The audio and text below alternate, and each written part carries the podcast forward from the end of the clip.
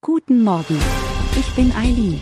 Sie hören den Immobilienwiki-Podcast auf Spotify, Apple und überall, wo es gute Podcasts gibt. Präsentiert von Immobilienerfahrung.de.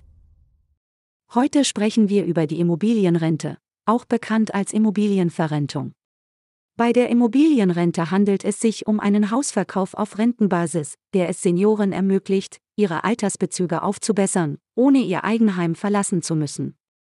Es gibt drei klassische Modelle der Immobilienrente, die Leibrente, den Teilverkauf und die Umkehrhypothek. Bei allen drei Modellen wird die Immobilie an eine Bank, eine Versicherung oder ein spezialisiertes Unternehmen für Immobilienrente verkauft. Dadurch wird das in der Immobilie gebundene Kapital freigesetzt und entweder als Ratenzahlung oder als Einmalzahlung ausbezahlt. Je nach Modell behält der Eigentümer das lebenslange Wohnrecht oder das Niesbrauchrecht an der Immobilie. Um von der Immobilienrente profitieren zu können, müssen die Eigentümer in der Regel ein Mindestalter von etwa 60 Jahren erreicht haben. Außerdem sollte die Immobilie bereits vollständig abbezahlt sein.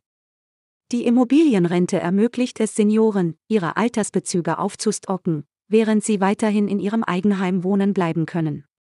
Es ist jedoch wichtig, die spezifischen Bedingungen und Optionen für die Immobilienrente sorgfältig zu prüfen, um die beste Lösung für die individuellen Bedürfnisse und finanziellen Ziele zu finden.